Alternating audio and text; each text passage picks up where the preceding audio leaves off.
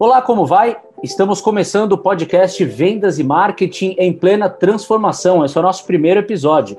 E aqui é o nosso espaço para debate do universo das vendas e do marketing que está em plena transformação e, portanto, exigindo é, muitas mudanças por parte das empresas e também dos profissionais.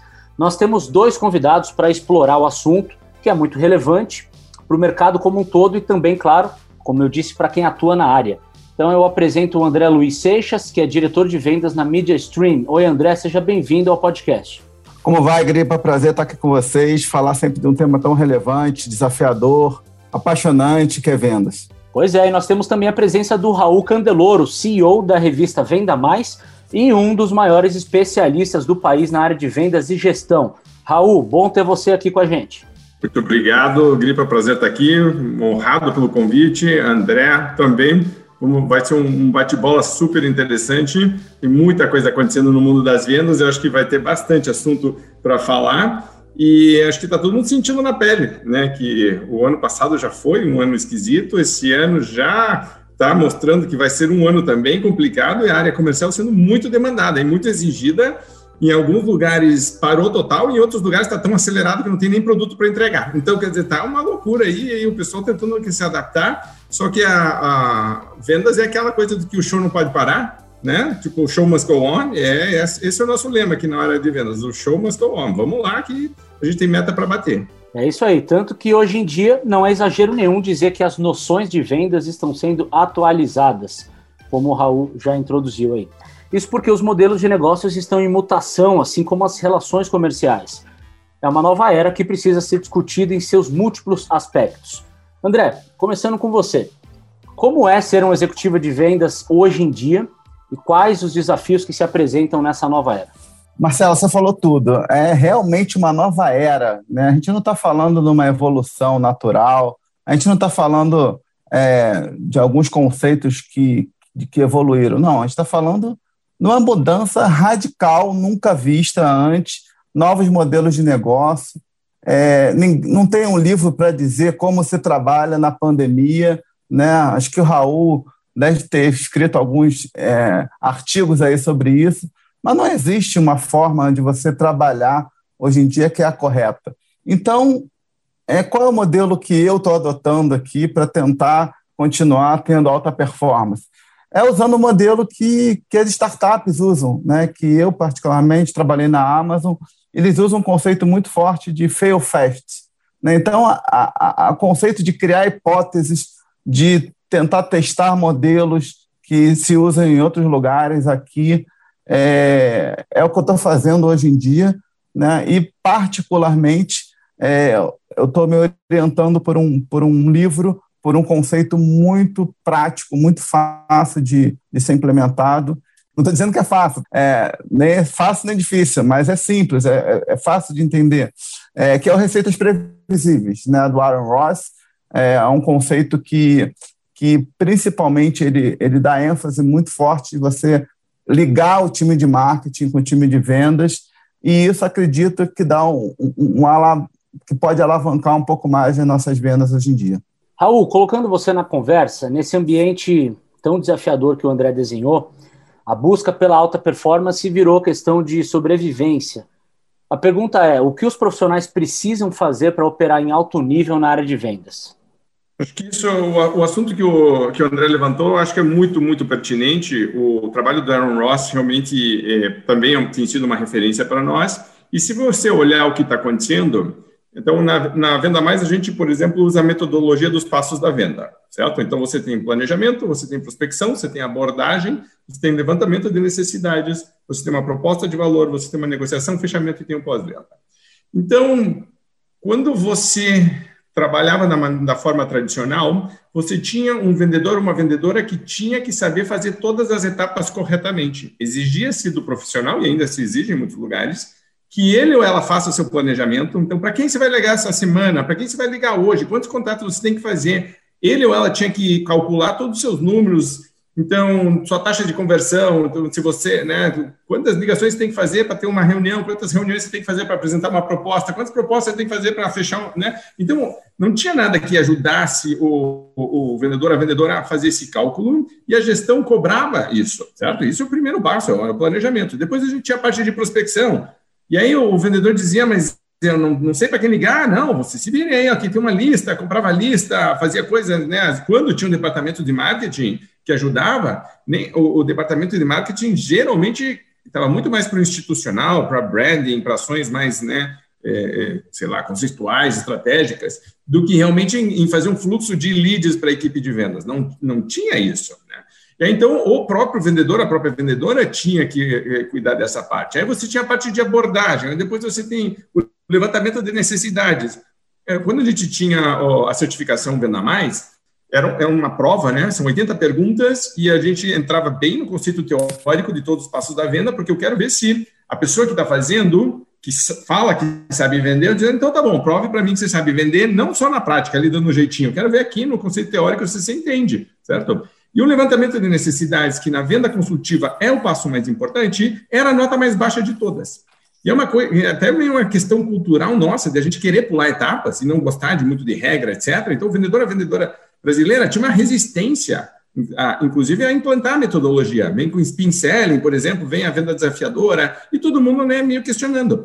Mas se, se exigia do vendedor o que no final? Uma, uma taxa de fechamento, certo? Eu quero um resultado, eu quero essa meta aqui. E a gente dizendo, mas espera aí, você tem que analisar todas as etapas anteriores para ver se elas estão sendo feitas corretamente e não só ficar exigindo o resultado final.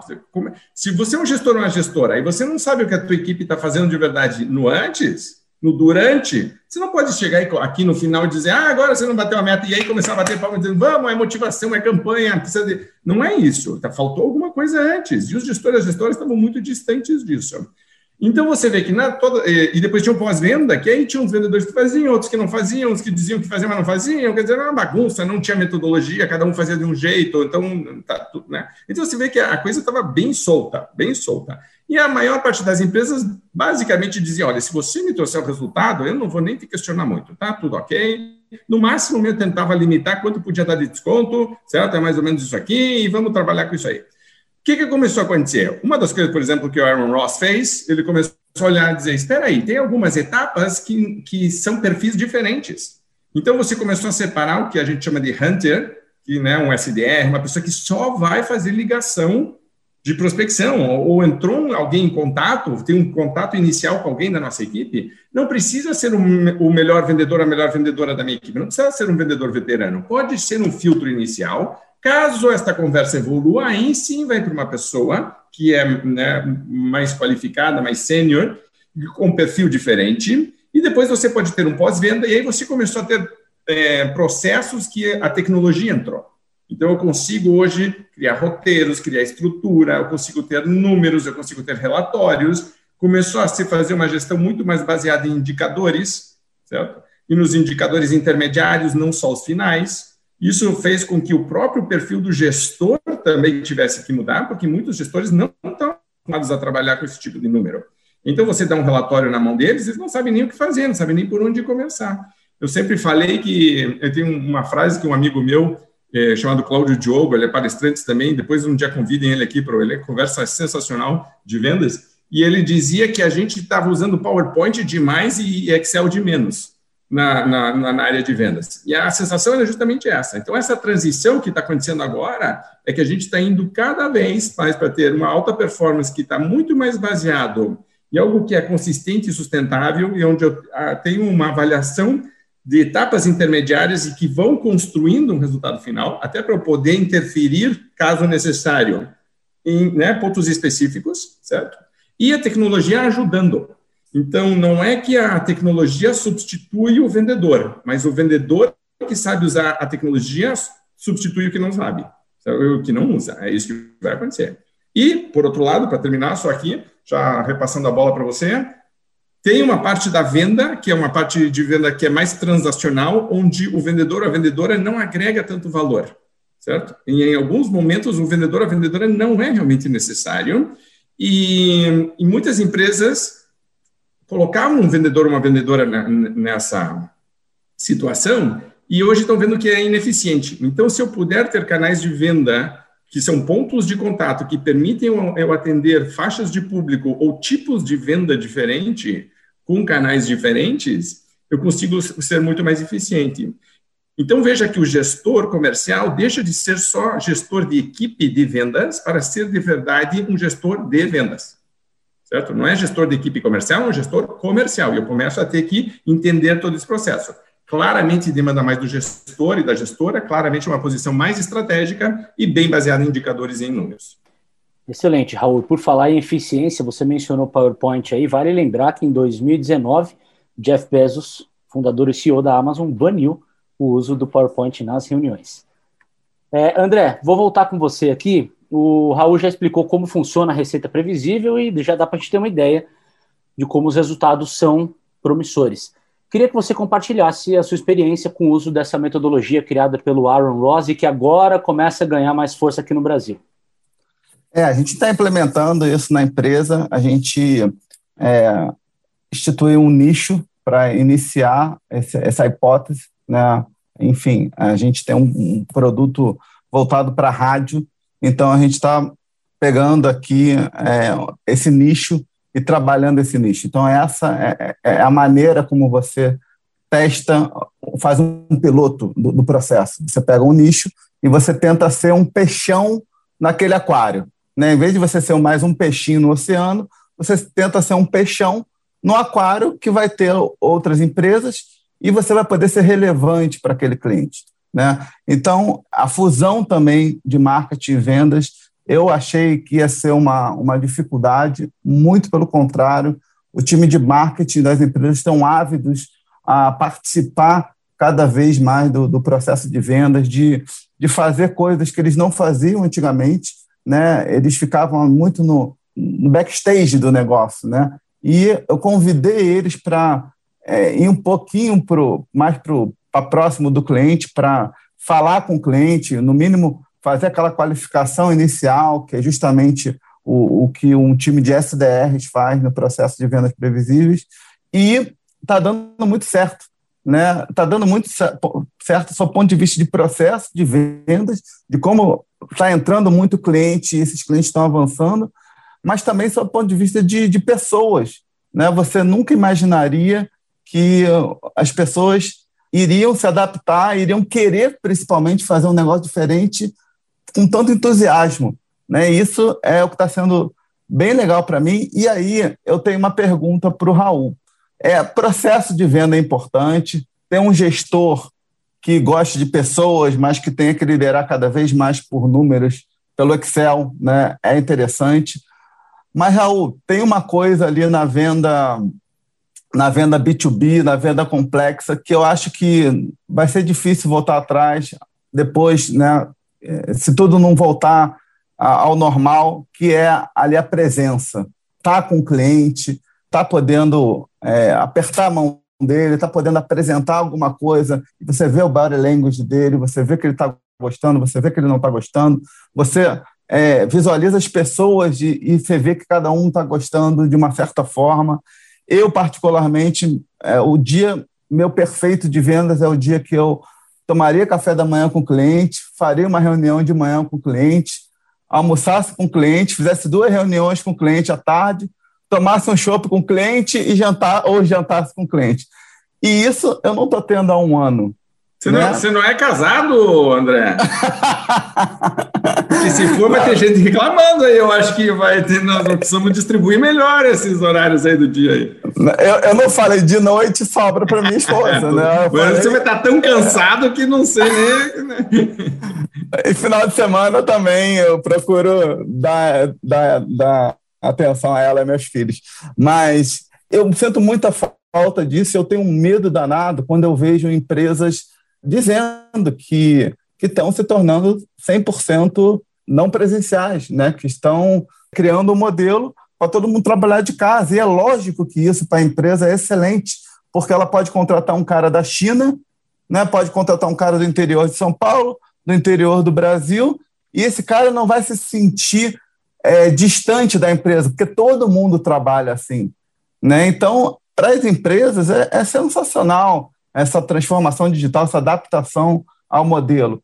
Mas para o cara ali de vendas, de vendas complexas, que tem que falar com um monte de gente, que tem que conhecer as pessoas que gostam principalmente disso, é, para mim, pessoalmente, está sendo uma, uma dificuldade. O que, que você acha sobre isso?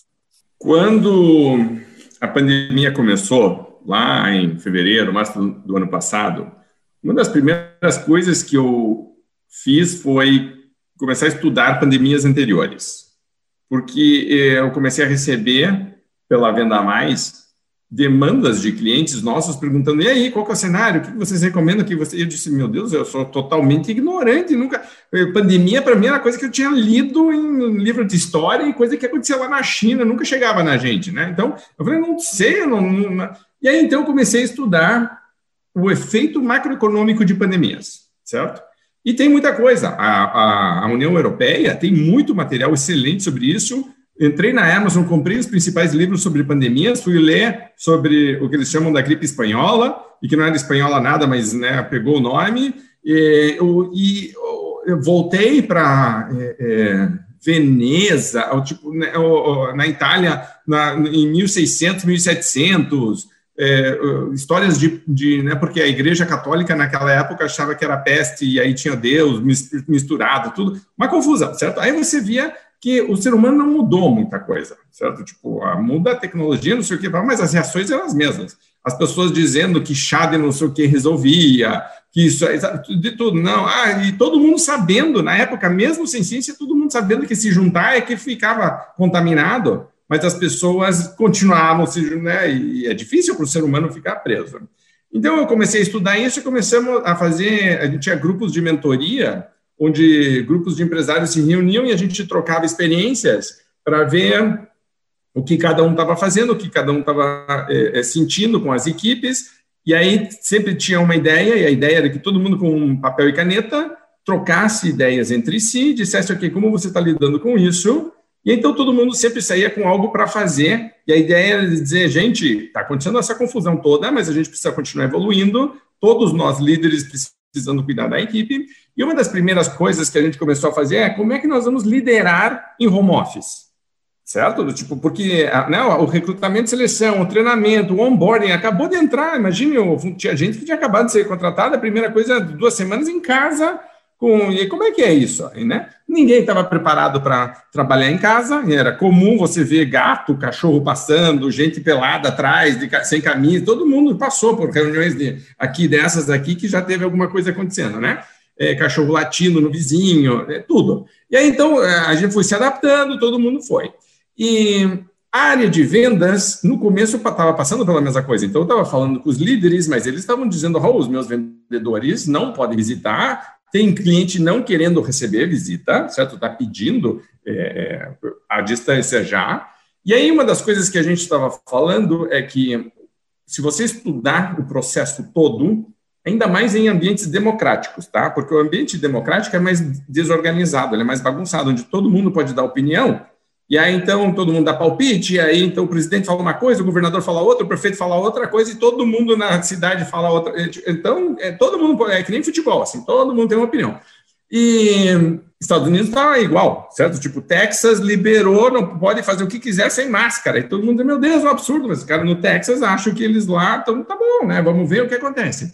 Não é que nem na China, que é uma ditadura que diz todo mundo cala a boca e se você não gostar, nós te fuzilamos pronto. Tipo, né? Aí as pessoas, porque as pessoas ficam reclamando da bagunça, mas dizem, olha, a outra opção acho que é pior, hein? Então, tipo, então vamos ficar, prefiro essa aqui, que pelo menos a gente eh, tem liberdade de opinar e de debater. Nesse processo todo, o que a gente, o que né, eu estava recomendando para os empresários é preparem-se para uma situação que vai perdurar porque todo mundo dizia, não, vai resolver em seis meses. A gente teve uma grande discussão entre os sócios da Venda Mais, porque o meu sócio estava publicamente dizendo que em julho do ano passado acabava. E aí eu estava lendo todos os livros dizendo, não, não, não, não, não, não, não, ah, não, porque a vacina, a vacina, eu disse, não tem na história da humanidade uma vacina que foi aprovada em menos de um ano, não existe, certo? Tipo, você pode correr tudo o que você quiser, imagine a responsabilidade que é você aprovar uma vacina, Quer dizer, tipo, é um processo todo que né, não é só descobrir, tem que testar, tem que ver, tem que ver se funciona para as pessoas mais velhas, se funciona para as crianças, não tem contraindicação, depois o vírus multa, todo mundo sabe que o vírus. Está todo mundo dizendo, ah, meu Deus, multou, mas todo mundo sabe que o vírus multa, pô. Então, tipo, você não pode ser surpreendido por isso. Aí então eu estava dizendo, prepare-se para um mundo híbrido, porque o que vai acontecer é que vai abrir, vai, quando, porque, porque precisa, tem uma pressão econômica e psicológica, né? Outro dia, por exemplo, eu estava fazendo uma palestra para uma empresa e a gente estava com 60 pessoas da área de vendas e eu perguntei: quem aqui, ou você, ou alguém muito próximo que você conhece, nos últimos seis meses não teve uma crise de ansiedade, não teve síndrome do pânico ou não ficou deprimido? Então, ou você ou alguém muito próximo que você conhece, levante a mão. 60 mãos levantam, certo? Então, a pressão por a reabertura e volta ao normal, ela vai, é, né, é normal acontecer. O que a gente não pode ser surpreendido por isso. Tá? Então, o que acontece quando eu reabro? Pioram os números. Enquanto não tiver imunidade de grupo, que demora, certo? E que é ou via vacina ou todo mundo já pegou e não morreu, certo? Porque você precisa né, sobreviver para ter imunidade de grupo, senão não adianta. No cemitério, de, imunidade no cemitério não vale muito, certo? Nós queremos as pessoas vivas. Então, o, o que eu, e a gente, né, que está trabalhando comigo já, desde julho do ano passado, a gente está dizendo prepare-se e prepare a tua equipe para esse, primeiro, esse efeito sanfona, inclusive a questão psicológica de achar que agora, porque reabriu, acabou. Não, não acabou. De volta. Porque, e se prepare para isso, quer dizer, aproveite quando tiver, se cuide, mas esteja alerta, porque é só ver os números, é só acompanhar, não tem opinião de ninguém que mude quem manda é o vírus. E o vírus é apartidário, e não quer nem saber. E aí, uma das coisas que eu estava dizendo é: entenda que o teu, tua equipe comercial toda vai precisar lidar com isso. E você vai ter abertura, posso ir falar com o cliente, posso encontrar, tem que ver se o cliente quer me receber ou não. Quando for, provavelmente vai estar usando máscara, certo? Ah, mas eu sou de tal facção, partido, não sei o que, não quero usar máscara. Bom, então vai ter um debate. E tem né, lideranças que estão dizendo, gente, é uma regra da empresa, não quero saber tua opinião certo? Aí manda fazer máscara com logo, manda fazer. Tem gente que está dizendo, ó, oh, vou deixar liberado para vocês, só que tem responsabilidade, tem né, uma grande discussão aí em torno disso. Mas a gente estava dizendo desde o começo, você tem que estar tá preparado para lidar com um mundo que pode ficar virtual 100%, pode ficar real uma parcela, mas ainda vai continuar virtual, certo? E principalmente precisa virar chave e migrar entre um e outro. Outro dia, estava fazendo também uma apresentação para um grupo de empresários e estava mostrando números de uma empresa grande de consultoria aqui nos Estados Unidos que lida com compradores e fizeram um estudo entre só entre compradores e perguntando se os compradores queriam ser atendidos pessoalmente ou preferiam no, no virtual. E o que está acontecendo é que as equipes de vendas preferem o encontro, mas os compradores estão dizendo que não. E aí você tem que ter uma adaptação muito rápida da equipe de vendas, dizendo, pô, mas o cara não quer falar comigo, o cara está dizendo, sim, eu quero, só que eu estou super atarefado. Para mim é muito mais fácil marcar uma call com você, porque eu sei exatamente o horário que vai acabar, eu sei quando vai terminar. Call não fica batendo papo, tomando cafezinho, enrolando não sei o quê. O pessoal que é mais afável mais expressivo sente essa desconexão, porque é uma desconexão emocional mesmo, certo? Tipo, não estou conectado de verdade mas os compradores estão sinalizando que em muitas situações preferem. Então, o que acho que vai ter que começar a fazer, é, e outra coisa que a gente tem defendido na, na Venda Mais, é que você mapeie a forma como o cliente gosta de ser atendido, e a gente, como equipe de vendas, tem que se adaptar a isso. Então, se o cara gosta de WhatsApp, é o WhatsApp para o cara. O cara gosta de e-mail, é o e-mail para o cara. O cara gosta de reunião, é reunião, né, certo? Mas veja que se você pega o CRM de uma empresa, raramente tem forma de contato preferida ou não sei o que. Ninguém pergunta isso, certo? E é uma coisa que eu tenho recomendado para minha equipe de vendas, comece a colocar, porque o que acontece? Você não se frustra se você já sabe que o cliente gosta daquele jeito. Você, não, esse cara prefere o WhatsApp, eu vou com ele no WhatsApp. O problema é quando eu prefiro reunião, não sei que a outra pessoa não, não gosta ou não quer, porque eu não perguntei, eu tento marcar a reunião e aí sou barrado. Aí eu digo, puxa vida, e aí é ruim, né? Então, essa desconexão, na verdade, talvez é um pouco de foco, de passar o foco para outra pessoa e perguntar, certo? E ter mapeado. Porque senão, outra coisa que acontece, trocou o vendedor, ele está de férias, ou ele saiu por algum motivo, não sei o quê. Entrou uma nova pessoa, assumiu uma carteira, assumiu um cliente. Como é que esse cliente gosta de ser atendido? Não tem isso, está perdido. Ficou com a pessoa que foi embora. Né? E então eu gosto, se, você, se eu sou gestor da gestora, eu quero ter um pouquinho mais de controle sobre esse processo e aí fazer, ok, vamos fazer sempre do mesmo jeito. Entrou um vendedor uma vendedora nova, entra lá, tá ficha. Gosta de receber o WhatsApp, é por WhatsApp, o cara prefere o WhatsApp, responde na hora. Pronto, já sei, não inventa nada. Porque senão o próprio cliente começa a dizer, ah, lá vamos nós. Entrou um vendedor de novo, tem que educar esse cara todo de novo, ensinar tudo de novo. Aqui não. Então, é, de novo, o modelo para mim é híbrido. Eu não acho que a gente vai votar 100% de nada. Nós vamos estar transitando aí no meio. E como toda evolução, acho que vai se beneficiar mais quem souber fazer bem esse papel híbrido. Então, a pessoa vai ser boa de Zoom, a pessoa vai ser boa de WhatsApp, a pessoa vai ser boa de e-mail e a pessoa vai ser boa tomando cafezinho e batendo papo também, porque se exige disso. É quase como se a gente fosse é, desenvolvendo formas de relacionamento ó, e, sa e sabendo fazer todas elas bem feitas. Então, um vendedor realmente bom vai conseguir fazer todas elas e está tranquilo porque está jogando seu papel. O importante mesmo é que o cliente consiga se relacionar no canal que ele prefere. Isso que eu acho importante. Raul deu dicas excelentes. Eu queria passar para você de novo, André, porque para saber quais são as suas recomendações para acelerar a estratégia de vendas, especialmente nesse contexto que a gente não sabe direito como é que vai ser, se ele vai ser híbrido, se vai ser 100% digital. Fato é, as vendas precisam continuar, as pessoas precisam terem as suas necessidades atendidas e o jogo precisa continuar, né? Então, como fazer nesse contexto?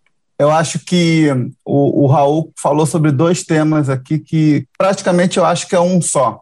Duas palavras que, que são tão intrinsecamente ligadas: adaptação e transformação.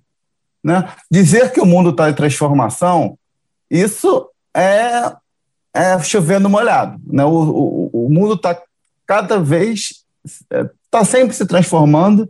Acontece é que as transformações estão mais rápidas. Né? E, e a adaptação ela tem que ser mais rápida também.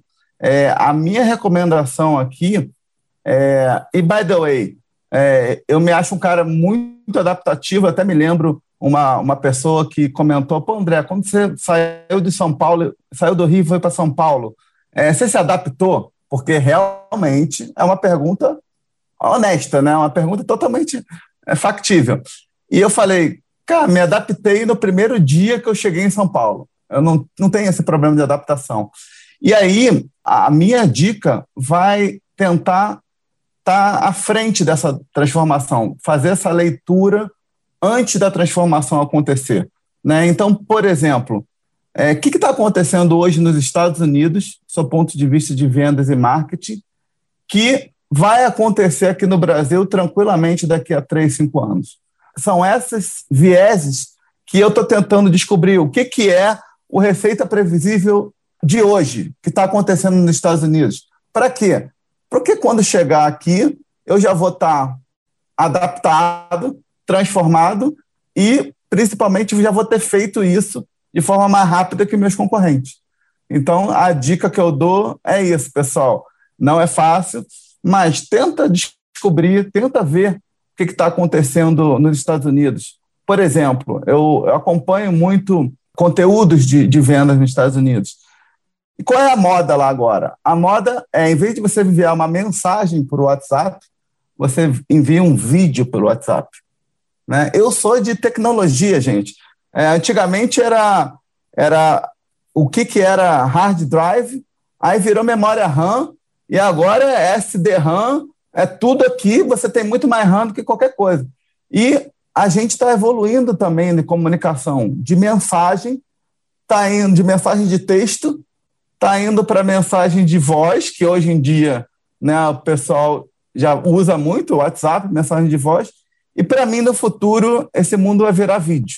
Né? Em vez de você, é, em vez de ser podcaster, você vai ser youtuber também. É claro que tem um podcast tem um apelo totalmente diferente do YouTube, mas é, eu acho que a evolução natural da comunicação é essa: é tentar você se adaptar em é, o que era antigamente, né? falar por telefone, aí depois virou falar por texto por WhatsApp, depois virar falar por áudio WhatsApp, e nos Estados Unidos, as pessoas já estão mandando proposta por é, vídeo por WhatsApp ou por é, SMS que eles têm lá.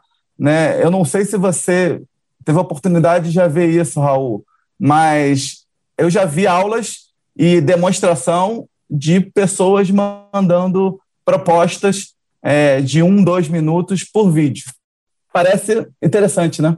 A gente está usando isso. É mesmo? É, tem tem é, clientes nossos que foi engraçado, porque você tem que treinar. Então, tem um cliente nosso que tem escolas de línguas e tem regionais, e, e foi uma grande discussão interna, porque você libera basicamente, né, sempre antes estava concentrado a marca, o trabalho, a comunicação estava toda concentrada, o marketing, e aí então tudo era controlado.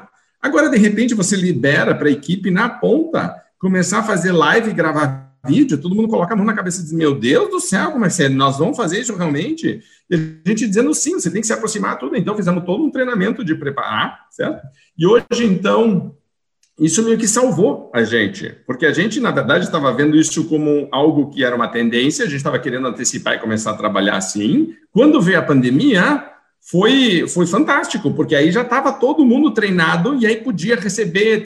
Foi muito, muito legal. E eu tenho alunos de cursos meus online que me mandam as dúvidas em áudio ou em vídeo, porque as pessoas às vezes preferem, certo? Dependendo do assunto. É, então, sei lá, estamos revisando o modelo de remuneração da empresa. O cara, para me explicar a planilha, certo? No texto é complicado. Então o cara pega a planilha, grava do lado e diz: Ó, oh, o negócio é o seguinte, essa linha tal, não sei o que, pá, Raul, estou em dúvida em relação a isso, porque quando a gente aumentou, a equipe falou, certo? Você tem esse debate. E, e eu concordo com você, é muito mais rico. A questão toda é que você, como empresa, tem que se preocupar em padronizar um pouquinho e criar algumas regras de conduta, certo? Porque o que eu acho que é uma coisa óbvia, etc., às vezes para outra pessoa não é, né? E o Caetano, meu sócio na Venda Mais, ele era conselheiro de uma empresa de é, uma, uma grande construtora é, no Nordeste, e a melhor corretora que ganhava, arrebentava todos os, os resultados, estava sempre lá, o relatório dos melhores, quem, quem vendeu mais era ela, quem vendeu mais, chegou uma hora o Marcelo falou, o que, que, é isso, né, quem que é essa aí, quero conhecer. Aí ela foi, o que, que ela fazia? Ela gravava vídeo no, lá, ela, ia no prédio e dizia, gente, olha essa piscina, olha que coisa maravilhosa essa piscina, olha aqui, vou colocar a mão na água para você, imagine você também colocando, certo? Você tem filho, imagine, teus filhos podiam estar aqui, você está aí, podia estar aqui, olha que maravilha, quer né, morar aqui? Liga para mim, pronto, só isso. Aí, ah, quando a, a construtora descobriu que ela estava fazendo isso, queriam proibir. Não pode, não sei o quê, Marcelo, você está louco? A mulher está no topo do ranking toda vez, certo?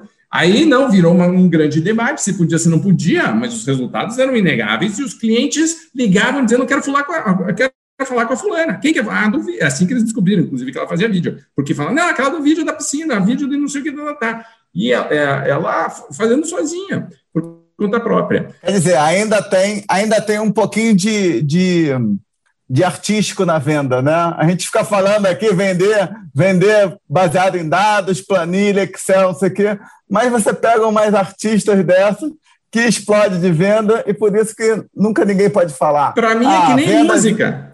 Para mim é que nem música. O fato de você dar sete notas para a pessoa não significa que você está engessando. Ah, meu Deus, eu não consigo ser criativo porque tenho só sete notas que é uma tirania das. Não, pelo amor de Deus, você é bom de verdade, você tem sete notas, é a mistura delas é que vai ser. Muitas vezes, por exemplo, você vê, sei lá, pega o hino nacional brasileiro. Tem umas todo mundo já escutou ele tocado por uma banda, por outra banda, não sei o que está certo, cantado, né? Então, nunca foi igual um ao outro. Então, tem esse toque pessoal, e é justamente que eu acho que onde começa a aparecer a pessoa que realmente entendeu o jogo que a gente está jogando em vendas que é quando eu respeito o processo e eu digo, mas aqui eu posso colocar minha pitadinha, aqui eu coloco meu molho. E aqui eu sou o diferencial, o vendedor, a vendedora é o diferencial. Isso aparece muito. E essa questão do vídeo fortalece ainda mais, certo? Porque aí você começa a fazer com que a pessoa possa mostrar ainda mais que ela é um pouquinho diferente, certo? Então, se você pega uma equipe de vendas e se diz, galera, o negócio é o seguinte, todo mundo vai gravar o mesmo vídeo. Vão sair 10 vídeos diferentes. Cada um vai fazer do seu jeito, certo? E eu acho isso muito legal, desde que padronize, desde que tenha regra. Certo? Porque senão, é que nem quando começou, muitos anos atrás, a gente começou a ter esse problema quando o e-mail começou a surgir. Os clientes começavam a mandar e-mail, a equipe de vendas respondia e-mail cheia de erro de português.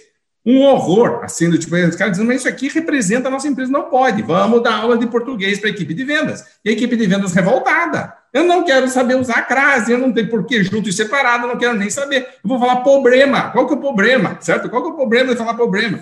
E a gente dizendo, não pode, não pode. Aqui vai ser a mesma coisa, certo? Pode falar palavrão, por exemplo, num vídeo? Ó, vai ser um debate isso aí, certo? O tipo da coisa. Então, vai, pode, pode aparecer sem a barba por fazer? Pode aparecer com maquiagem demais? Vai ter que começar. Mas esse é o tipo da coisa que é um avanço natural. Eu, particularmente, inclusive, acho que a empresa não tem que ficar impondo o tempo inteiro. Junta a equipe e diz, gente, vamos trabalhar juntos. Estamos todos juntos aqui nessa. Vamos criar um código de conduta que todo mundo respeita, que todo mundo sabe qual que é, e que nos diferencia, certo? Que nos coloca num patamar mais elevado e que todo mundo aqui tenha orgulho certo? De que se vê um colega fazendo, diga sim, diga, sim eu faço parte desse grupo. Tipo, sim, é, faz parte do meu time, é uma seleção. É, é, esse sentimento tem que aparecer. É em tudo, e no vídeo mais forte ainda, mas áudio e vídeo com certeza é tendência.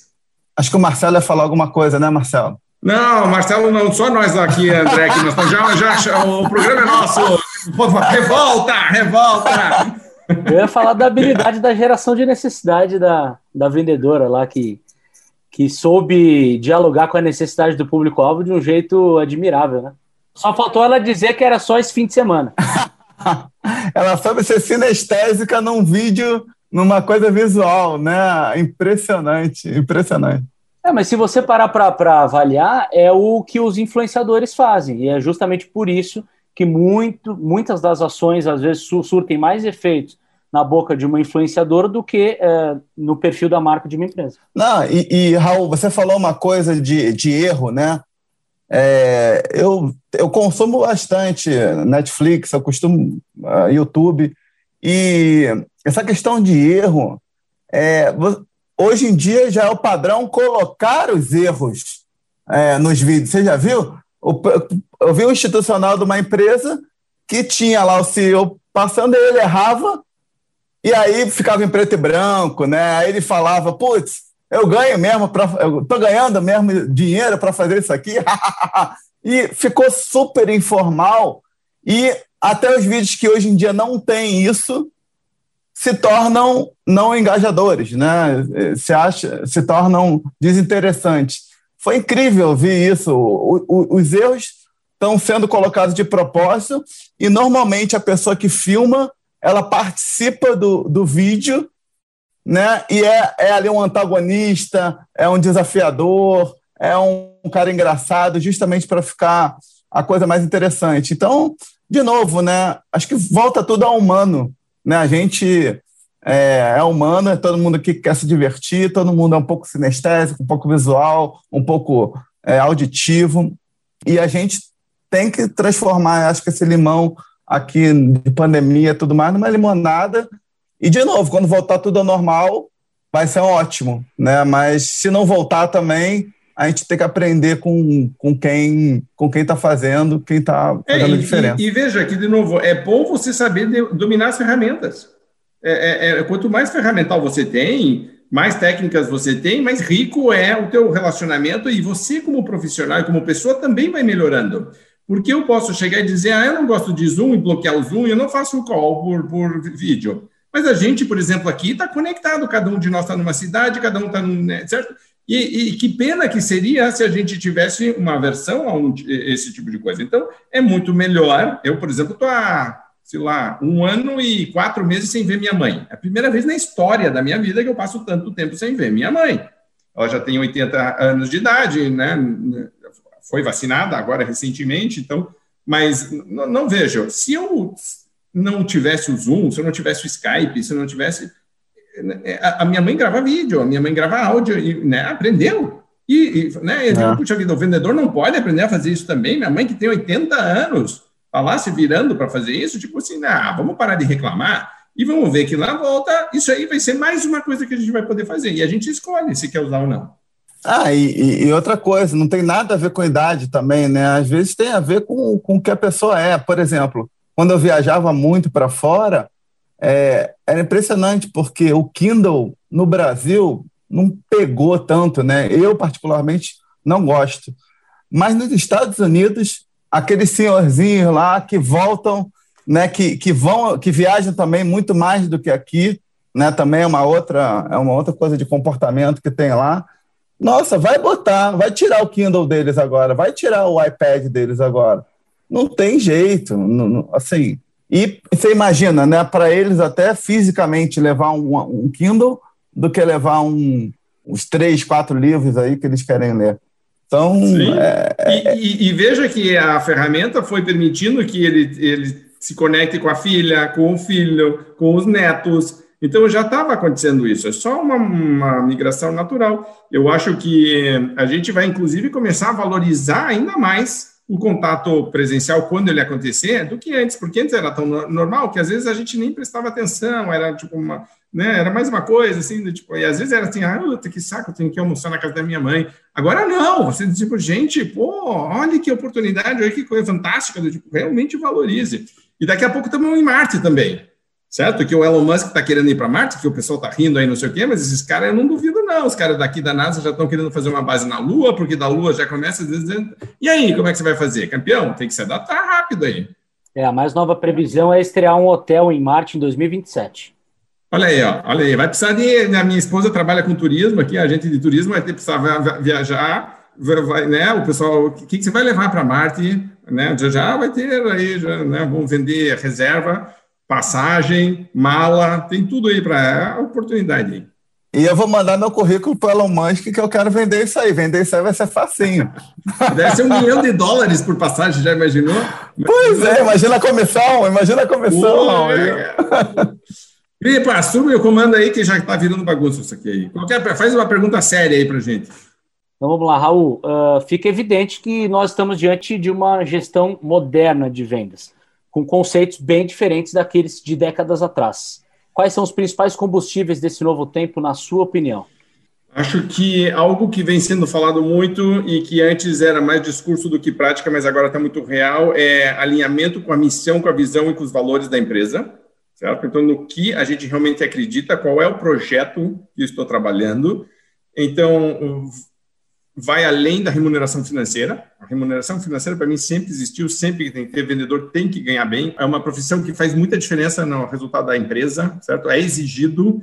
É, quem trabalha com vendas, na verdade, está ligado 24 horas por dia, 7 dias por semana, porque está tomando banho, está pensando no cliente, está falando uma coisa que você falou, você tá, o tempo inteiro está conectado. Então, eu acredito nisso. Mas eu acredito que as pessoas, eu tenho falado muito nas cinco confianças e acho que cabe bem aqui, que é confiança em você mesmo e o cliente confiar em você.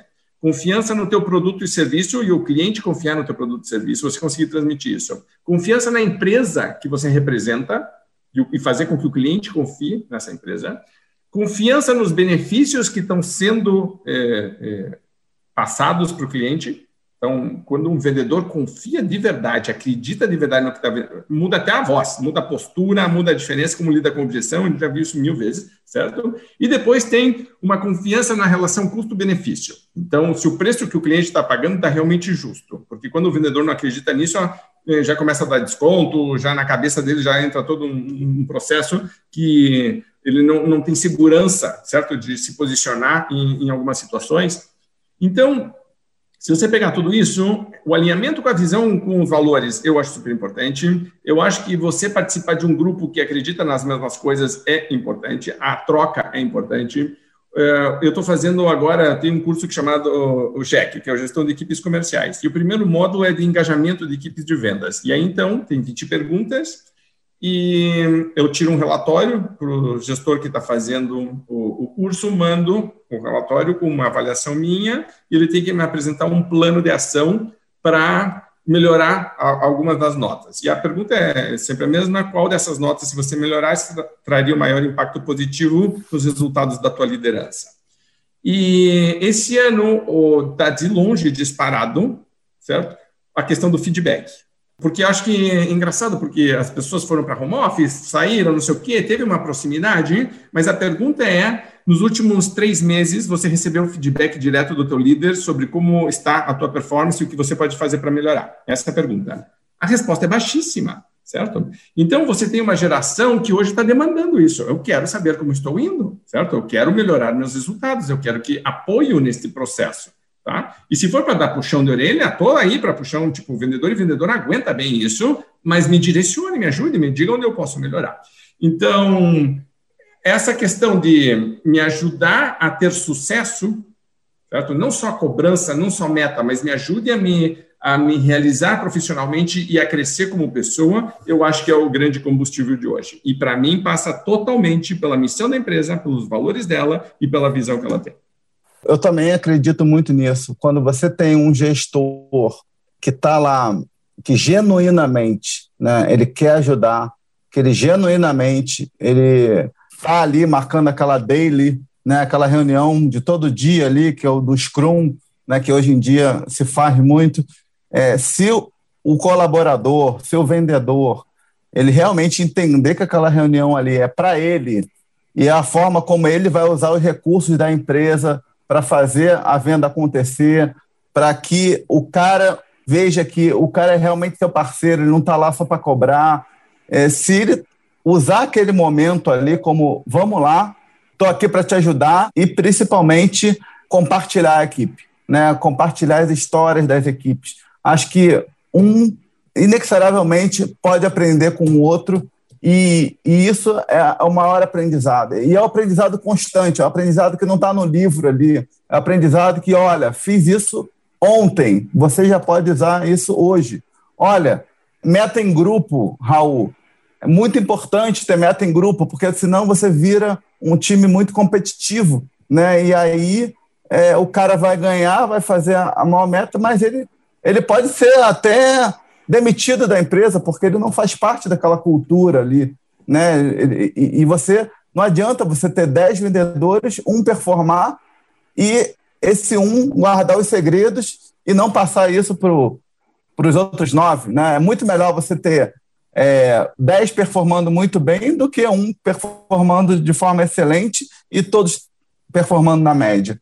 Então, a, a minha dica vai para essa postura. E isso vai muito na, na contratação, né? E é muito difícil você descobrir se o cara é um gestor genuinamente que quer o bem das pessoas ou que vai chegar ali naquele momento da verdade, aquele momento que está sofrendo uma pressão lá de cima, que o cara está batendo com a cabeça na parede, está dando murro, por quê? Porque quando você é um diretor de vendas, você tem que ter estômago também, né? Porque você não vai falar para o teu para o dono da empresa, para o teu chefe, que olha, é, para mim pressão não funciona. Enfim, já tive vários chefes e desenvolvi um órgão aqui que é o estômago, né? Mas isso não é legal.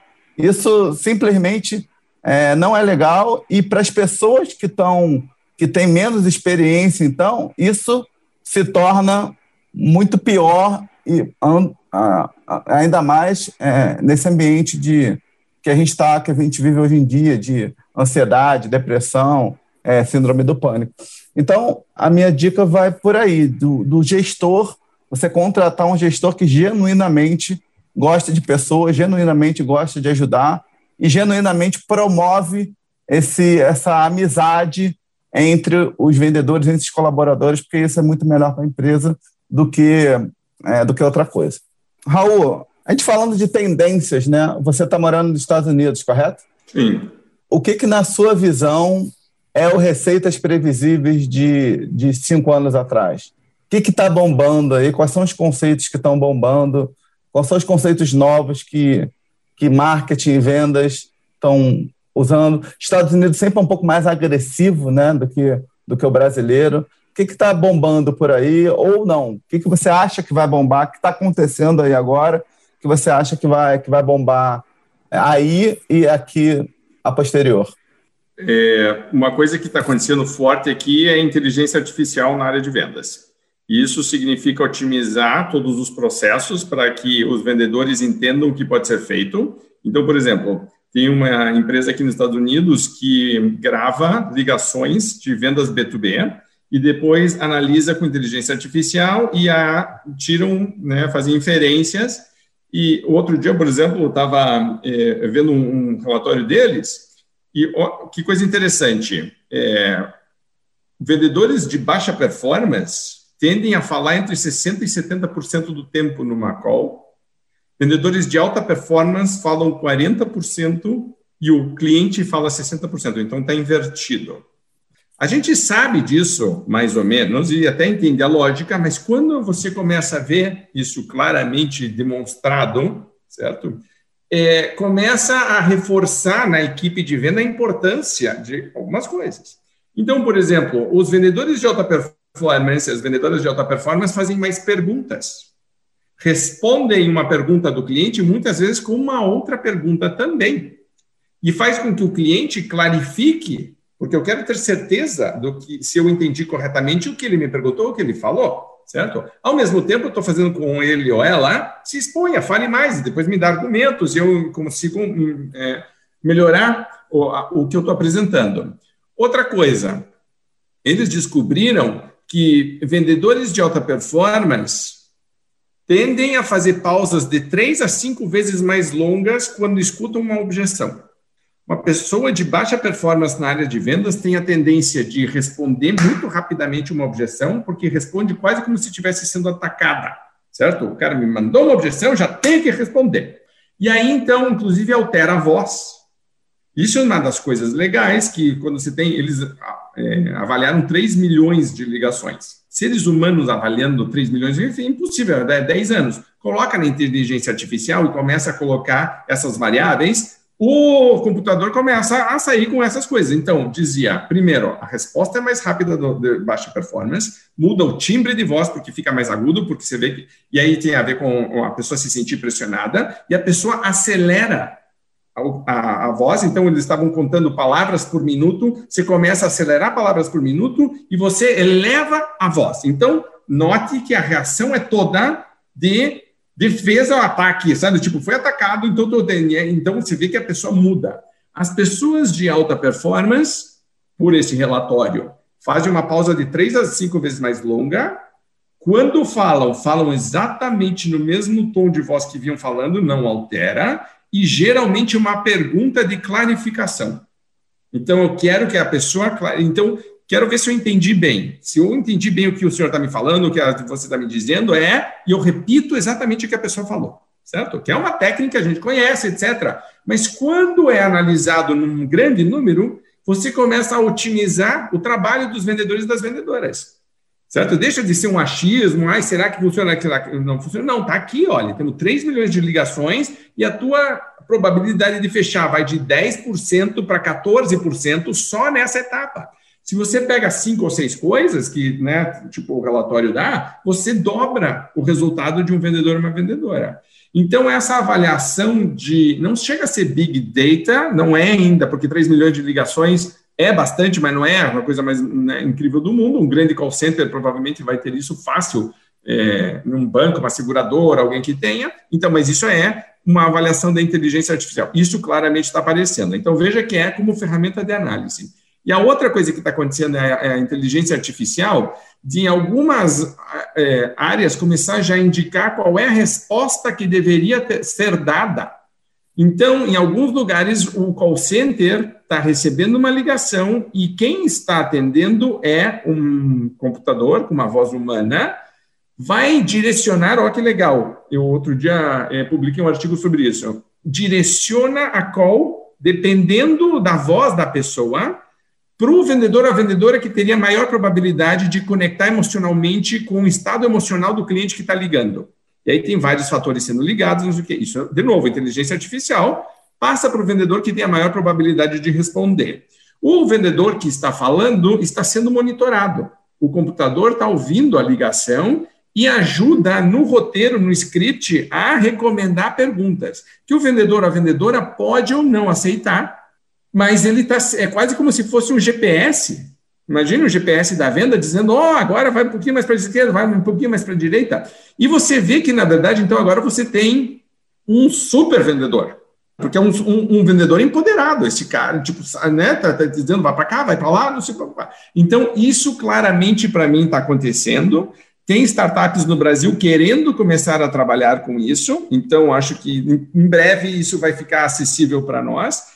Tem muito de laboratório, porque ainda tem muito né, de, te de teste, e a gente está bem no começo dessa curva. Então, as empresas que entrarem agora, eu não acho que, que são as que vão pegar já tudo pronto, porque elas vão ajudar a moldar, isso está sendo moldado. Né? Por outro lado, começa um processo interno de maturação da gestão, da diretoria, da própria equipe comercial, de entender como fazer essa dança junto com a máquina, que não é inimiga, é vem cá, ela me empodera, quase como se virasse né, uma armadura com ferro com superpoderes, agora que eu tenho, e volta lá ao começo da nossa conversa. Não é que substitui, mas a pessoa que sabe usar, com certeza absoluta substitui a outra.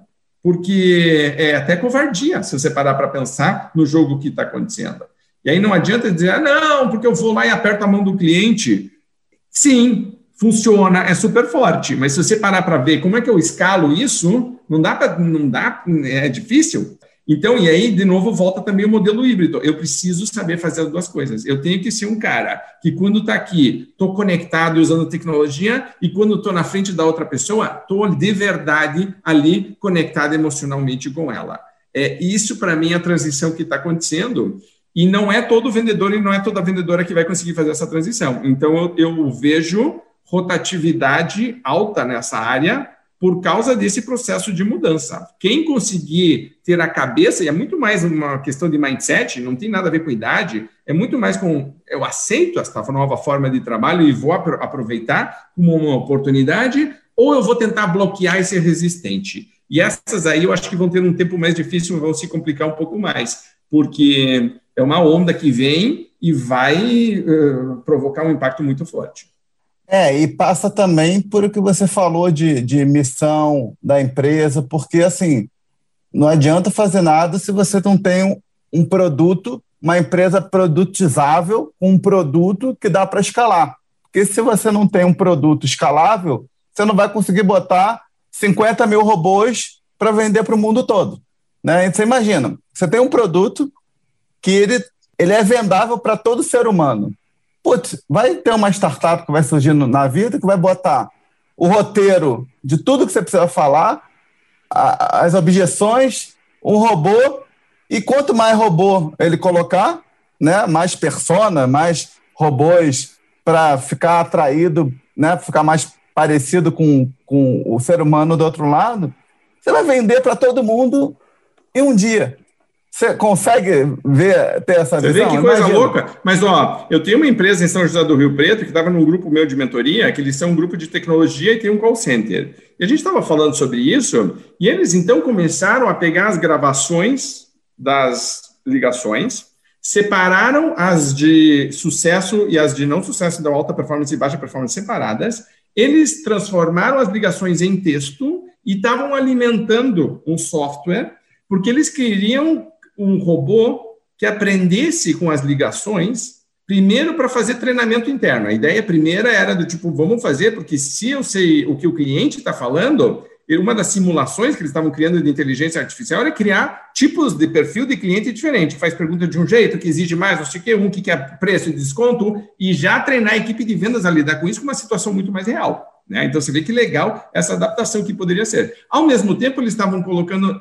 Raul, a gente pode colocar um botzinho no nosso chat, e se ele. Porque ele é burrinho, hoje o botzinho é bem burrinho, é uma árvore de sim ou não, vai para a direita, vai para a esquerda, é um fluxograma simples ali.